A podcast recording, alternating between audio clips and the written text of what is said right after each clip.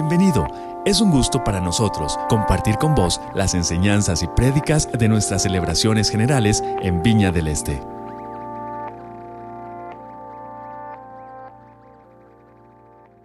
¿Cómo están mis hermanos? Qué lindo verlos. Y valientes por estar aquí a pesar del frío. Yo estoy como un tamal de diciembre, más envuelto, con, los pies como una pelotita de hielo. No sé por qué. Será la, la edad que cada vez me da más, más, más frío. Pero bueno, bendito el Señor que aquí estamos. Amén.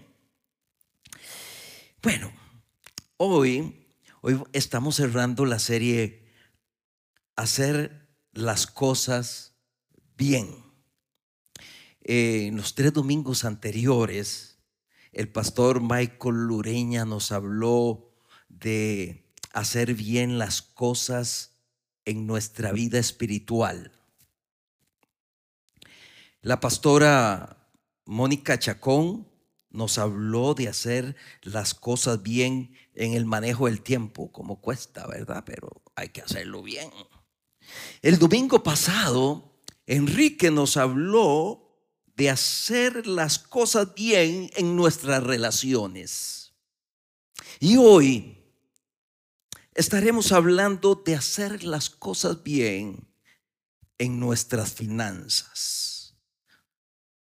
Oremos, oremos. Señor, primeramente gracias por permitirnos estar aquí, disfrutando del calor de los hermanos, del amor de los hermanos, de tu presencia de la adoración. Padre, en el nombre de Cristo Jesús, te pedimos que tu Santo Espíritu traiga eh, revelación fresca a nuestras mentes y corazones respecto de este tema tan difícil. En el nombre de Jesús. Amén. ¿Qué será?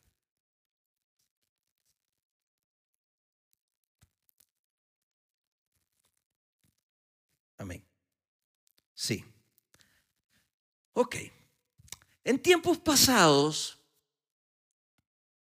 cantábamos una canción que en uno de sus estribillos decía, Dios está formando un pueblo verdadero Israel.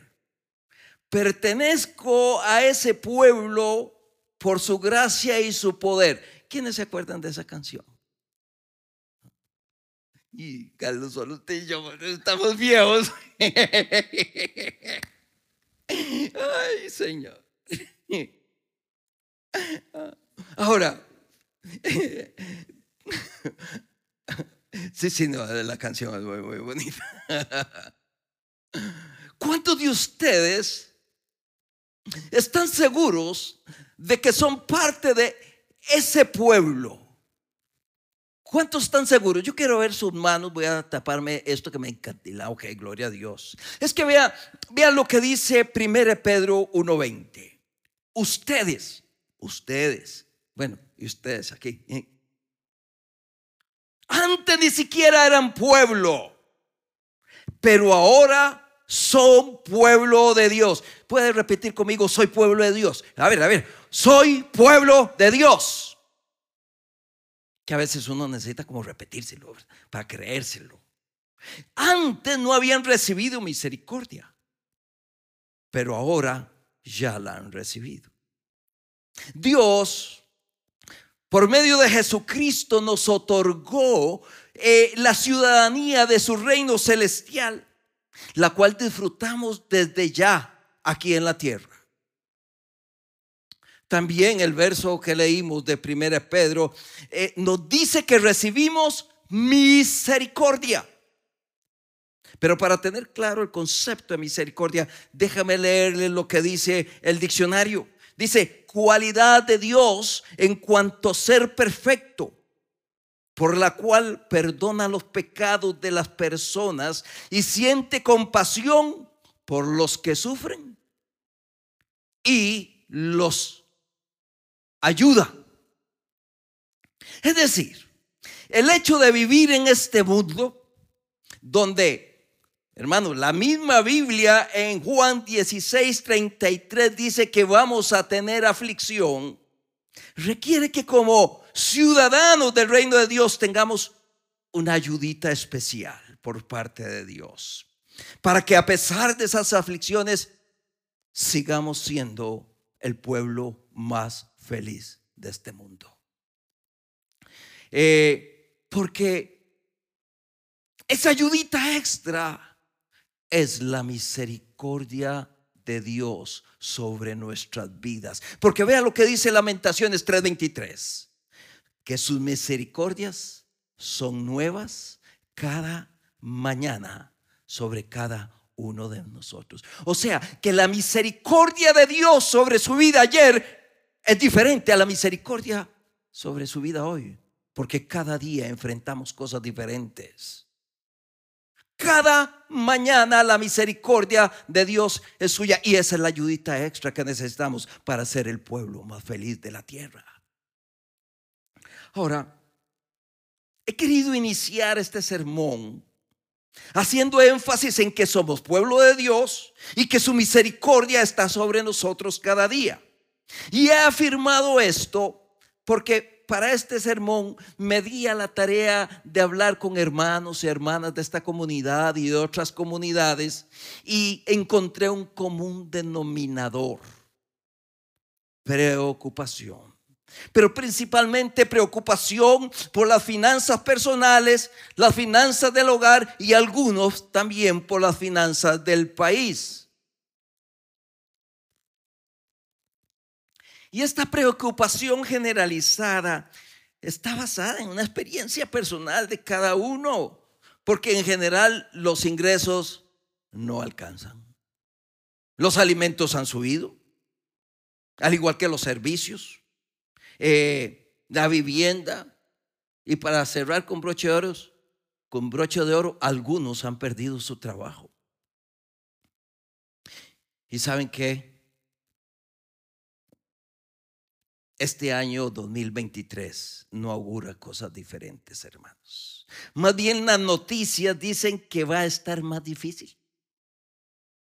Por ejemplo, el periódico El Mundo del 7 de enero de este año dice, Banco Central informa que las tasas de interés máximas de créditos y microcréditos aumentarán en el 2023. El periódico La República del 10 de enero dice, Banco Mundial advierte del riesgo de recesión global ante la fragilidad económica. También leí el periódico El País de España que dice que el Fondo Monetario Internacional dice que la economía de China, de Estados Unidos y de Europa se han ralentizado, lo que va a llevar a una recesión. Wow. Y podría seguir aquí citando noticias que no ayudan con el temor mostrado en la, en la, en la encuesta.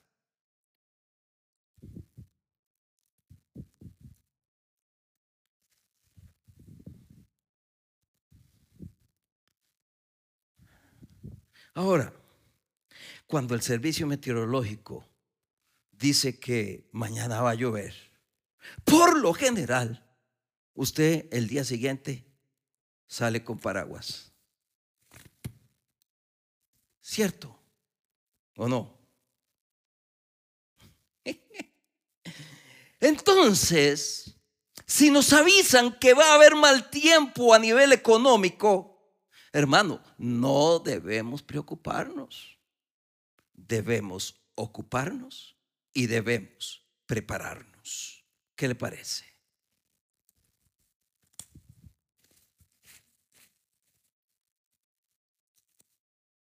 Siempre rezadora a mano. Como hijo de Dios, tenemos la bendición y las promesas de Dios que no nos faltará nada a pesar de las noticias, a pesar de las recesiones. El rey David escribió en el Salmo 37, 25 lo siguiente, una vez fui joven y ahora soy anciano. Sin embargo, nunca he visto al justo abandonado, ni a sus hijos mendigando pan. Y, es, y nunca es nunca. La condición para que se cumpla esta promesa es ser justo. Pero para eso tampoco debemos preocuparnos, porque recuerden que Romanos 5.1 dice, justificados pues por la fe, tenemos paz para con Dios por medio de nuestro Señor Jesucristo. Entonces usted puede decir, soy justo, porque fui justificados. Estamos hablando que los hijos de Dios, ciudadanos del reino de Dios, que han sido justificados por la fe, Dios derramará misericordia nueva sobre él cada mañana y no les hará falta nada. Leamos lo que dice Deuteronomio 28.8. Por cierto, los que les gusta apuntar, hermanos, les tengo para que apunten textos bíblicos. El Señor te asegura bendición en todo lo que hagas y llenará tu depósito de granos. El Señor tu Dios te bendecirá en la tierra que te da. Cuando yo leí este verso, el Señor me asegura, hermano, de verdad que se me conmovieron las entrañas, porque no es lo que voy a vivir de esa seguridad, porque dije, vi para atrás y dije, en serio, el Señor me ha asegurado. Pero recordemos que a lo largo de toda la palabra de Dios hay una enseñanza consistente, es transversal a todo lo largo y es que Dios hace su parte, pero nosotros tenemos que hacer la parte de nosotros. Por ejemplo, el Señor bendecirá todo lo que tú hagas va a bendecir la tierra, llenar los graneros, pero la contraparte es que hay que hacer. La tierra debe ser arada, sembrada, darle mantenimiento, abonada y después recoger la cosecha. Parte, contraparte. Amén. Por eso digo que no debemos preocuparnos, debemos de ocuparnos. Ahora, ¿cuál es esa parte que usted y yo tenemos que hacer. Desde que era joven siempre me inquietó conocer por qué los judíos se han caracterizado por ser un pueblo próspero.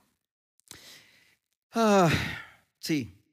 Y lo interesante es que es una minoría entre las minorías.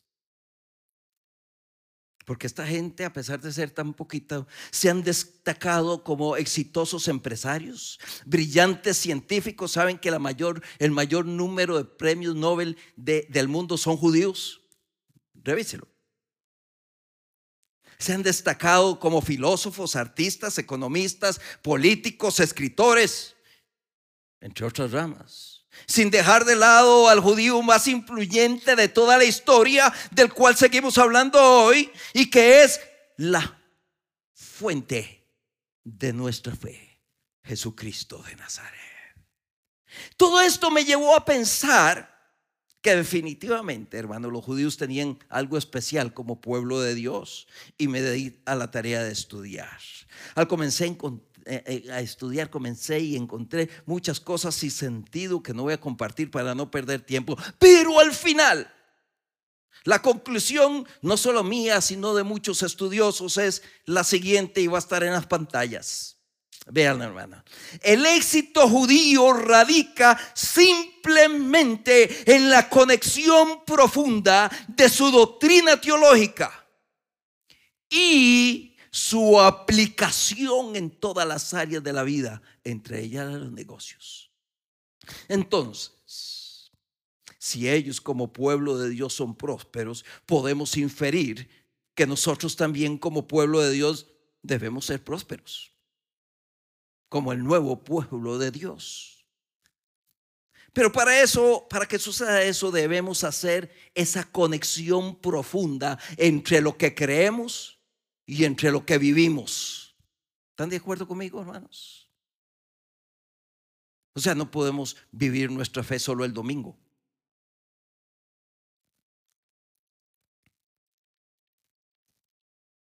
El Señor Jesús nos enseñó en su palabra mucho respecto al dinero y de la manera correcta de gastarla o de utilizarla. Nos enseñó que debemos hacer demasiado énfasis en el dinero, pero también nos enseñó que no tenemos que tenerlo como hay eh, desprecio. Hay que ponerle atención. Y hace un rato pregunté cuál es la parte que usted y yo debemos hacer para hacer que Dios nos ayude por medio de su palabra en las cosas que nos está quitando la paz a nivel financiero. Y entre muchas cosas que encontré, escogí las que más impacto, a mi entender, podían tener en nuestras vidas financieras. Hice un listado de seis puntos que son así chiquititos y vamos a ir rápido. El primer punto, hermano, primero, el reino de Dios. Queremos hacer que, era, que, esa conexión profunda, ¿ok? Lo primero es el reino de Dios. Jesús es claro, hermanos. No debemos estar agobiados pensando qué comeremos o qué vestiremos, es decir, cómo lo vamos a resolver el día a día. Él nos pone, por ejemplo, las aves del cielo y los lirios del campo. El Padre Celestial conoce de antemano lo que usted y yo requerimos para vivir, por lo que la actitud básica del cristiano debe ser la confianza y el abandono en las manos amorosas de Dios, según Mateo 6, 25, 34. Sin embargo, hay una condición. Que busquemos primeramente el reino de Dios y su justicia, es decir, que nuestras prioridades en la vida, lo primero debe ser hacer la voluntad de Dios y vivir según las normas del reino de Dios y todo lo demás va a ser añadido. Eso no lo dice Mateo 6:33. Y esa es su promesa.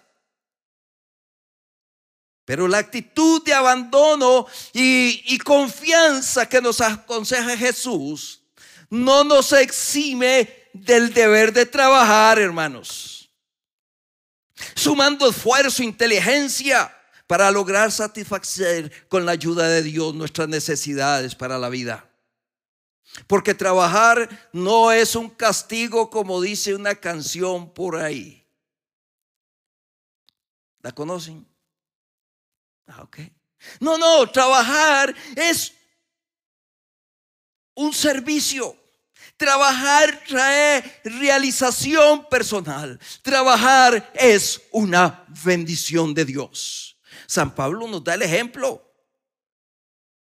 San Pablo combinaba su oficio y llamado de la predicación con el arte de tejer tiendas. Eso nos lo dice Hechos 18.3. Pero también San Pablo nos previene de, de, no ser negligentes en nuestras tareas, en nuestro trabajo, como aparentemente sucedía en la comunidad de Tesalónica. Y también San Pablo es enfático que dice, el que no trabaja, que no coma. No lo dice Tesalonicenses 3, 18 al 12. Qué importante es el trabajo y tener voluntad para trabajar. Recuerdo, recuerdo una tarde, hará un año y resto, estaba yo en la oficina con la puerta abierta estudiando y yo, mi oficina está ahí, entonces como está largo yo pongo música a todo full para concentrarme, adorar a Dios. Y al momento oigo una moto araña. Ya me echaron a perder el, el, rato de adoración aquí, ¿verdad? Y ya salgo y, veo un hermanito. Ese hermanito, un hermano joven, es, era un alto funcionario de una empresa transnacional. Seguro sacó vacaciones y vino a, aquí a, ayudar a la iglesia. Y entonces, bueno, pasó un poco la tarde y hice cafecito, y entonces lo llamé y lo invité al cafecito y ya me contó, hermano, es que me despidieron. Entonces cogí la moto guaraña y todos mis instrumentos de hacer jardinería y me fui a hacer jardines, tanto haciendo jardines para, porque eh, mi, esposa está embarazada. De ser un ejecutivo hacer jardines. Es que el trabajo es honra. Dice, yo tengo seguro de desempleo, pero yo sigo trabajando. Qué buen ejemplo, ¿verdad, hermanos? San Pablo nos llama a no ser negligentes. El siguiente punto pareciera que no está en la Biblia, pareciera, pero ella demuestra que sí. Guíese por un presupuesto, hermano. La Biblia no, en la Biblia usted no encuentra esta palabra. Quiere que la busqué y la busqué. Presupuesto. Pero la Biblia habla claramente de la importancia de planificación financiera. En simple palabras, un presupuesto eh, es un plan escrito, hermanos, de cómo vamos a monitorear los ingresos con las salidas. Vean lo que dice Proverbios 27, 23. Sé diligente en conocer el estado de tus ovejas. Es que en aquel tiempo no habían cuentas bancarias, hermano. Lo que habían eran rebaños de ovejas. Entonces usted puede hacer ese, esa conexión, ¿verdad? Sé diligente en conocer el estado de tus ovejas y mira con cuidado por tus rebaños. En términos modernos, esto significa que debemos analizar detenidamente la forma en que gastamos el dinero para saber si necesitamos hacer recortes. Vea, hermano, tener un presupuesto nos ayuda a no gastar impulsiva o innecesariamente. Usted sabe, hermano, que usted no puede, no debería ir al supermercado con hambre. Se antoja de todo. Y la lista. No, no vaya llenito, hermano. Siéntese, apriétese aunque sea de agua. Pero vaya sin hambre. Nos ayuda a vivir dentro de nuestras posibilidades y a prepararnos para necesidades futuras. El, director del Centro de Responsabilidad Financiera de la Universidad de Texas dijo en una conferencia, si no planificamos y ordenamos nuestras finanzas, algún día nos veremos en quiebra. Si usted no sabe hacer un presupuesto, hermanos, porque en este mundo no es que tenemos que saber todo, ¿verdad? Pero si usted no sabe hacer un presupuesto, o está consciente que a usted le cuesta la administración de, de la platica en su casa, ¿verdad? Saben que la iglesia tiene un curso maravilloso, pero eh, de verdad, hermanos, maravilloso, que se llama Finanzas Saludables. Y se va a dictar ahora en mayo. Apenas lo anuncien. Hermano, matricúlese. Usted va a ver el cambio que va a haber en, las finanzas de su casa. Bueno, cuando haya creado ese presupuesto, Hermano, usa un cuadernito de esos que, ya dejan los chiquillos. Y entonces la parte que ya está escrita la, corta y, y, usted sigue apuntando. Si es un poco más tecnológico, pues usa la computadora, puede usar Excel. Y si es más tecnológico, puede usar un programita de contabilidad. Lo importante es que usted haga rubros de gastos. Y cuando usted llega al tope en uno de esos rubros, en contabilidad dirían un centro de costo. Usted no puede gastar más ahí ya, hermanos. Si el rubro de zapatos se tapó, aunque estén baratos, se tapó.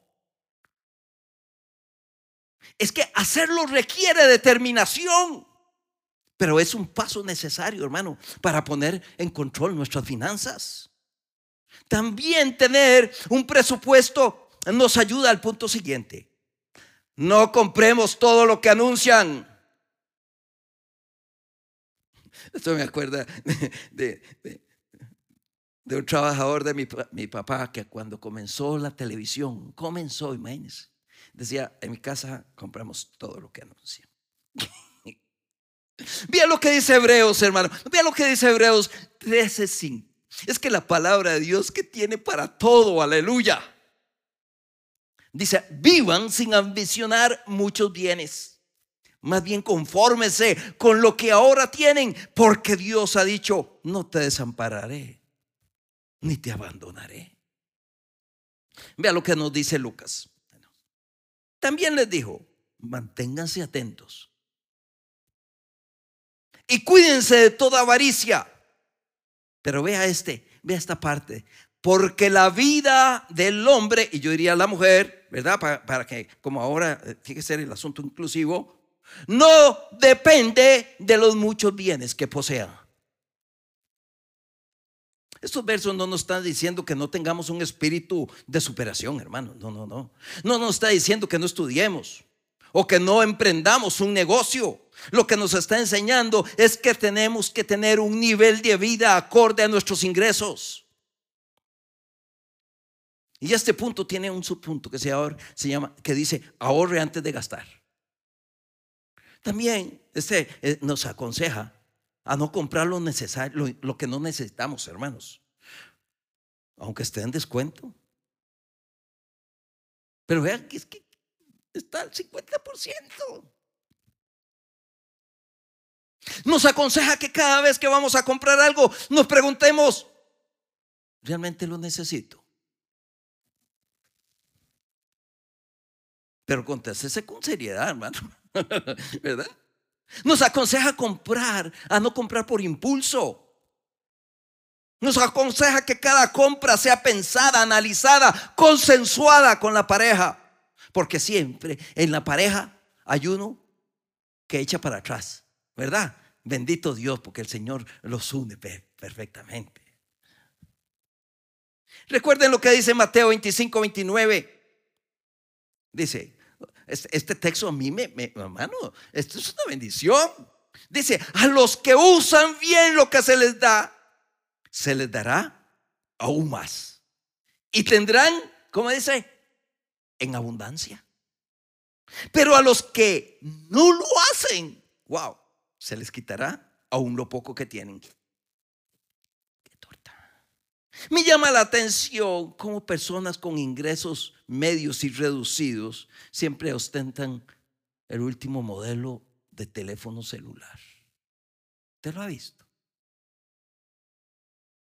O el último modelo de tenis. ¿Verdad? Wow. ¿O ha visitado casas usted donde usted tiene que hacer así para caminar? Porque hay tantos adornos, tantas cosas que no hay por dónde caminar. Y uno preocupado de quebrar algo, ¿verdad? Porque ¿cómo, cómo lo voy a pagar? No, hermanito, venga aquí, más cómodo, más en confianza, venga a la cocina. Y está aquella cocina llena de electrodomésticos así que, que, que preparan los alimentos en la mesa. Porque se compra todo lo que se vende. Hermanos, esos hermanitos, hermanitas que la ropa no les cabe en el closet, que tienen 10, 20 pares de zapatos. ¿Ah? Y yo no veo a nadie aquí mejor, ¿verdad? ¿verdad? Eh, eh. Pero después andan quejándose que el dinero no les alcanza porque no han seguido, no han tenido esa profunda conexión entre la enseñanza y, la, y la vida. ¿Ah? No han seguido lo que dice que el hombre y la mujer no depende de los muchos bienes que posea. El consejo es no gastar lo innecesario. Y lo que antes iba a gastar en lo innecesario, hermano, ahórrelo. Inicie abriendo una cuenta de ahorros. Hay cooperativas, hay bancos que se puede abrir la cuenta de ahorros con 10 colones. Lo estuve escuchando un día de estos, una cooperativa. Así podrá comprar de contado cuando se le presente una necesidad de reemplazar un electrodoméstico o pagar una urgencia médica. Tiene el ahorrito ahí, hermanos. Vean lo que dice Proverbios, Proverbios, hermano, el libro de la sabiduría. Dice, la hormiga no tiene quien la mande, ni jefe, ni líder. Sin embargo, dice, durante el verano reúne todo el alimento guarda su comida en la cosecha para el invierno, guardar. ¿Qué lo podemos decir? La ahorra para el invierno. Pero no tiene nadie que lo mande. Hermano, y son las hormigas, imagínense. Y nosotros somos más inteligentes que las hormigas. Y la palabra de Dios nos dice que, que, velemos. Y dice Proverbios 21, 20. Y este es, es como un masazo en la cabeza, hermano. Sí. Riquezas y aceite hay en la casa del sabio, pero en la casa del necio solo hay despilfarro. Y ser sabio es vivir conforme a, las ordenanzas divinas. Porque dice Proverbios 1.7, el principio de la sabiduría es el temor a Jehová. Y lo dice, los insensatos desprecian la sabiduría y la enseñanza. En este punto muchos estarán pensando, ¿cómo yo voy a ahorrar si no me alcanza para el gasto normal? Es lo que viene a la mente inmediatamente. Pero siempre habrá un espacio donde dejar de gastar para ahorrar esa pequeña porción de los ingresos que no debería ser la pequeña, debería ser el 10%.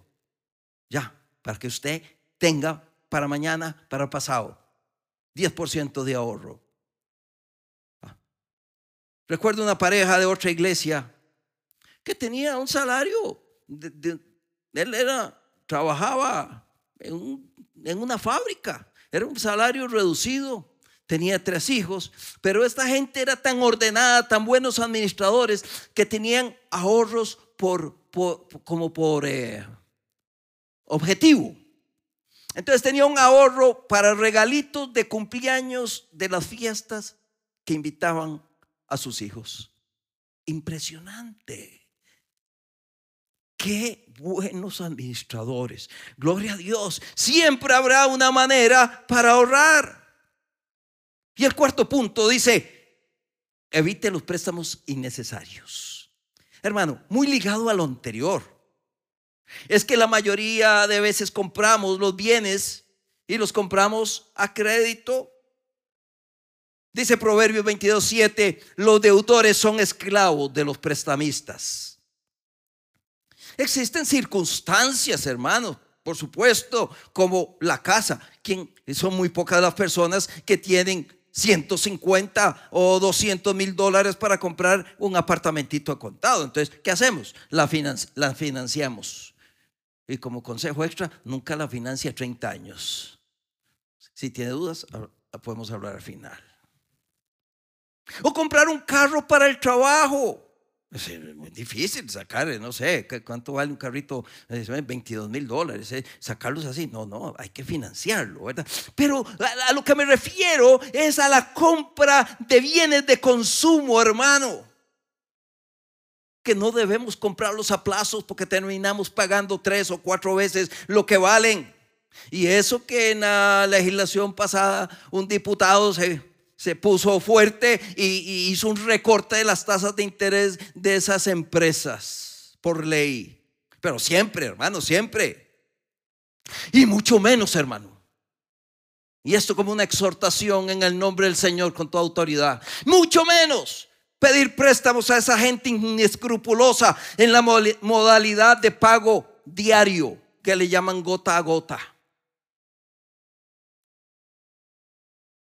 que incluso cuando hay atrasos los terminan asesinando a los deudores, hermano, como sucedió aquí eh, bajando el Carmen a, dos señoras, una, dos señoras, una mamá y la hija ya viejitas, las, mataron, hermano. A una la mataron y a otra quedó muy mal porque dejaron de pagar el préstamo gota a gota.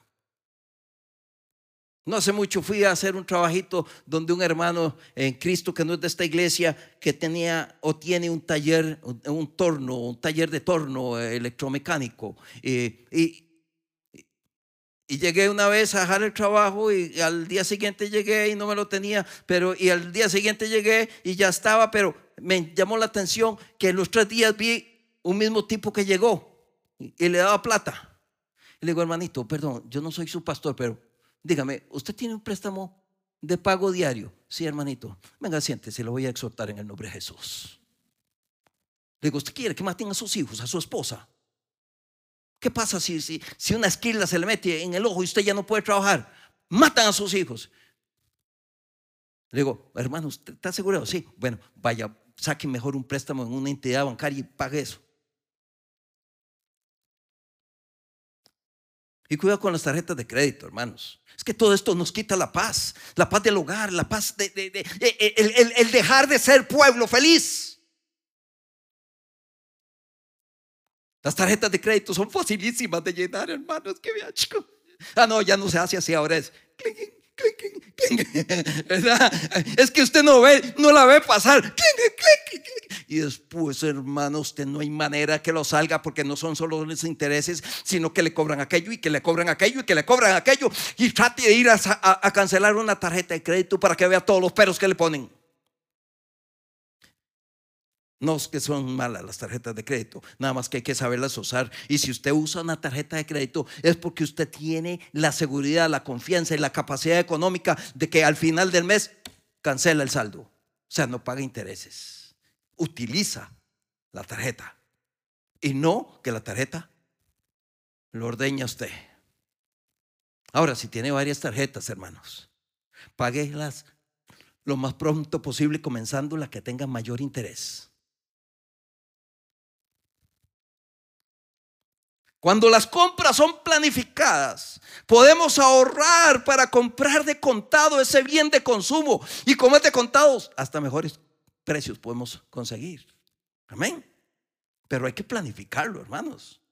Si usted sabe que ahora los electrodomésticos duran máximo tres años, ok, póngale una fecha, un, un pilot la fecha atrás y usted va a ir viendo, bueno, este, este microondas ya tiene dos años y medio, mejor comencemos a ahorrar. Y sabe que cuando saca la mano, nada más va y compra uno más. Y, porque no vale ni la pena a veces ni, repararlo, porque 15 días después se le descompone otra cosa y después otra cosa. Al final termina pagando más que el horno. Hermano, hablamos de la conexión profunda entre la fe teológica y la vida. Así que el quinto punto es diezme fielmente. Hablamos al principio de eso, de, dejarnos guiar por las enseñanzas de la palabra de Dios. También dijimos que era necesario poner a Dios primero en nuestras vidas. Y entre todas estas cosas, lo primero está nuestras finanzas en las manos de Dios. Nuestros diezmos deben ser la prioridad en los ingresos antes de hacer cualquier otra cosa. El Señor dice en Malaquías 3:10, traigan los diezmos al depósito del templo para que haya suficiente comida en mi casa. El diezmo es el 10% de los ingresos de una persona. Así nos lo dice Deuteronomio 14, 22. Eh, eh, ¿Y para qué sirve el diezmo? Para apoyar la expansión del reino de Dios, hermano, y el trabajo que la iglesia hace. Tal vez muchos no, se dan cuenta que cuando entran por aquella puerta o por cualquier puerta, la iglesia está limpia. O que cuando van al servicio sanitario hay papel higiénico, hay, hay, hay eh, jabón de manos y está limpiecitico. Eso tiene costos. Pero no. Para todo esto se, se necesita, hermano. Cuando diezmamos, cuando diezmamos, le estamos demostrando a Dios que Él es primero en nuestras vidas. Cuando sacamos ese 10%, dice la palabra de Dios que ese 90% es bendecido y es multiplicado. Obviamente, hermanos, Dios no necesita su plata. No. ¿Y sabe por qué no? Porque dice la palabra de Dios en Éxodo 19, 5, que la verdad es que todo lo que usted tiene y lo que yo tengo y lo que todos tenemos le pertenece a Dios. Amén. Es que Dios nos da de lo que a Él, lo que es de Él. ¿Saben cuáles son los verdaderos beneficiados de, de, los que dan el diezmo, de los que devuelven el diezmo? ¿Saben quiénes son? A los que lo sacan, hermano. Es, así, es fácil. En la segunda parte de Malaquías 10, Dios promete, y es que qué promesa, hermano, qué promesa. Dice, si lo hacen, dice el Señor de los ejércitos celestiales, les abriré las ventanas de los cielos, derramaré una bendición tan, tan grande que no tendrán suficiente espacio para guardarla. Pero no solo eso, nos reta. Nos dice, inténtenlo. y a la vez dice, pruébenme. O sea, haga la prueba, hermano. Las bendiciones pueden ser físicas, pueden ser materiales o ambas. El experto en finanzas Dave Ramsey explica en su blog que diezmar nos enseña a ser buenos administradores de lo que Dios nos ha dado, a servir sin a vivir sin egoísmo. Dice, esto a su vez nos ayuda a tener mejores finanzas personales y a convertirnos en mejores cónyuges, amigos, parientes, empleados y empleadores. También diezmar nos ayuda a confiar más en Dios y acercarnos más a Él.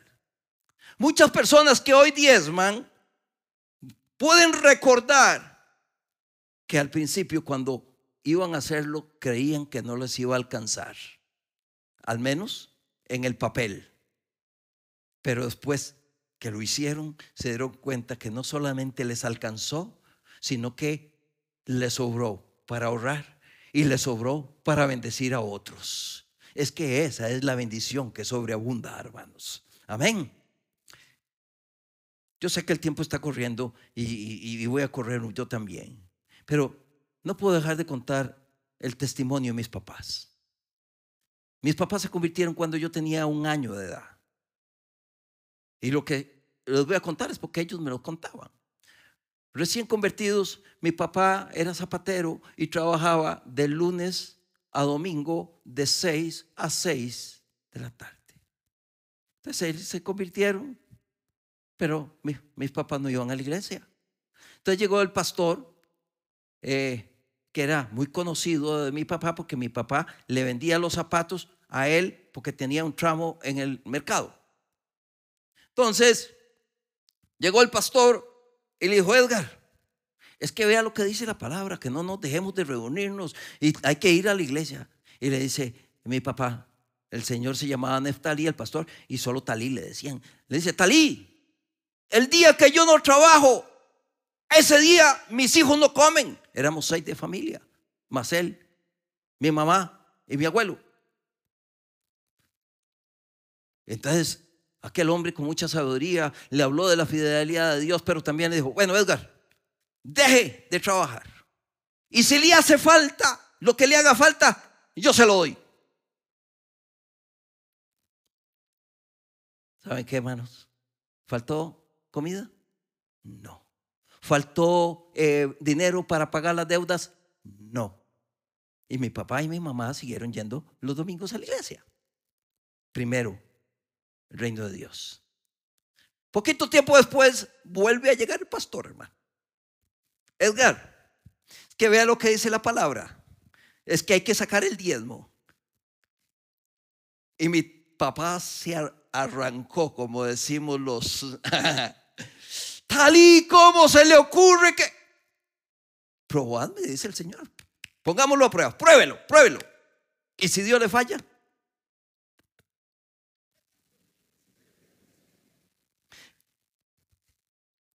hermano, era aquel tiempo donde las tapillas de un zapato de mujer le pagaban 10 centavos a mi papá. Y recuerdo a mami que tenía vasitos como de Herbert. Y entonces ella, de la plata que papi le daba, ella sacaba el diezmo, lo echaba en un Herbert y lo del gasto en otro. Y comenzaron a diezmar. ¿Faltó el dinero para hacer deudas, para pagar deudas? No. ¿Faltó el alimento para darle eh, de comer a, a, a, a seis, a ocho? No. Y hoy, hermano, aquí están dos de mis hermanos que pueden dar testimonio que en mi casa sobreabundó. Aleluya. Y hoy seguimos recogiendo la bendición de la fidelidad de nuestros viejos.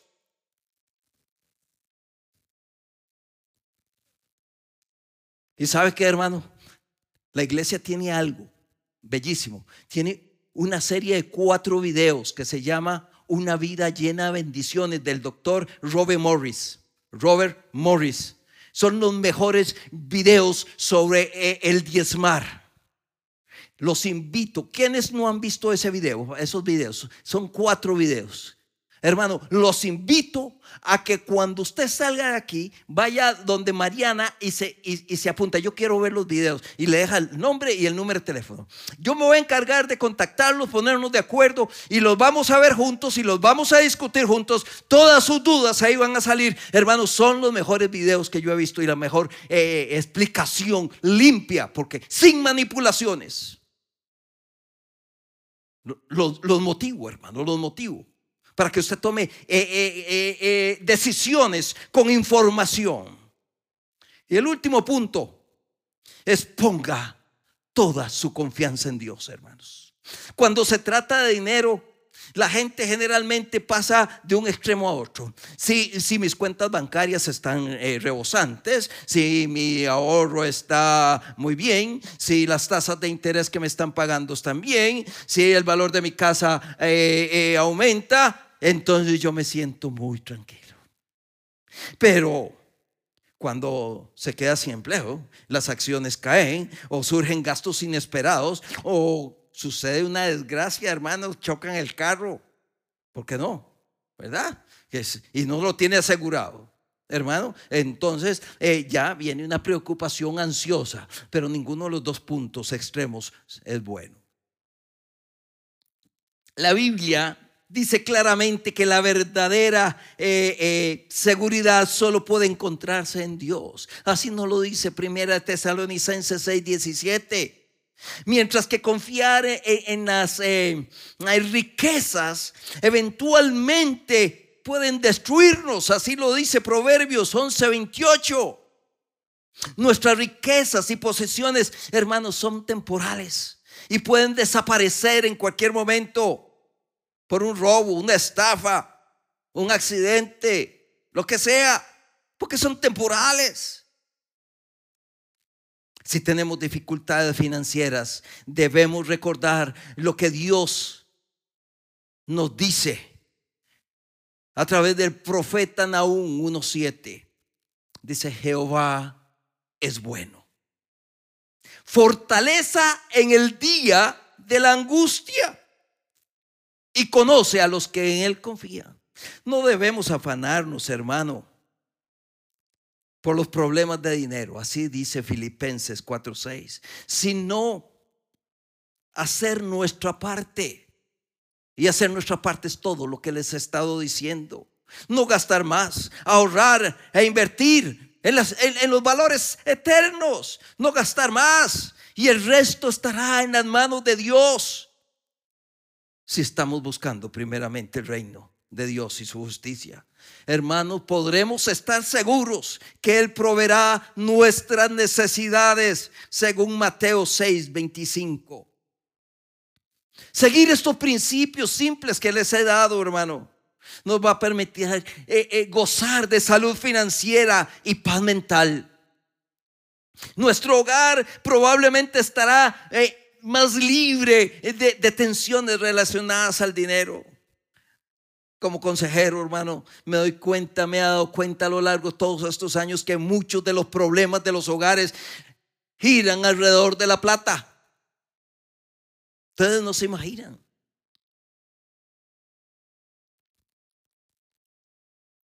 Y entonces tendremos mejores relaciones familiares. Y lo más importante es que aprenderemos a confiar en Dios comprenderemos mejor su propósito para con nosotros.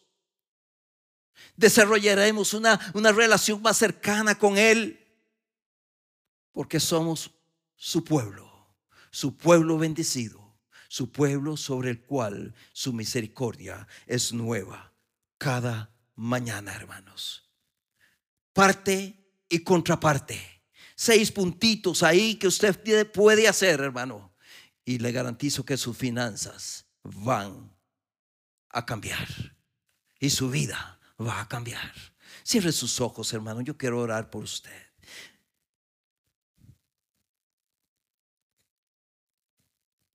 Muchos de los que hablé para preguntar sobre la preocupación están aquí.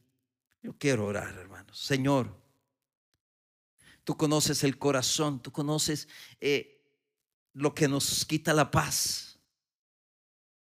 todos los hermanos que están aquí y otros que no están, que están en otras iglesias, en otras comunidades. Señor, necesitamos el poder de tu Santo Espíritu para hacer esa profunda conexión entre nuestra fe y nuestro modo de vivir, para aplicar tus consejos a través de tu palabra. Señor, a través de tu Santo Espíritu, danos la fuerza para tomar decisiones. Abre las puertas, Señor. Suple a cada hermano, a cada familia lo que necesita. Suple trabajo. Trae paz a los corazones. Y que todas estas malas noticias, Señor, no les quite la paz. Porque nuestra confianza no está en los bancos, no están en las políticas monetarias. Nuestra confianza estará en ti.